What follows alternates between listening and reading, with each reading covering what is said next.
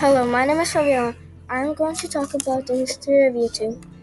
Did you know that Jeremy Karim posted the first ever video to YouTube? The founders were Jeremy Karim, Chad Hurley, and Steve Chen. And the first ever video to hit 1 billion views was called Gangnam Style.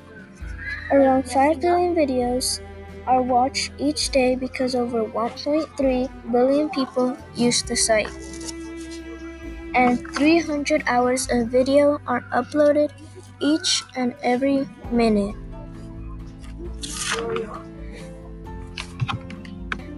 YouTube first launched in 2005 and has now become one of the most visited websites in the history of the internet.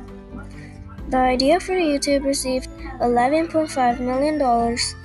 A Nike commercial became the first ever video to receive 1 billion views in 2009, 1 billion vi- videos views per day.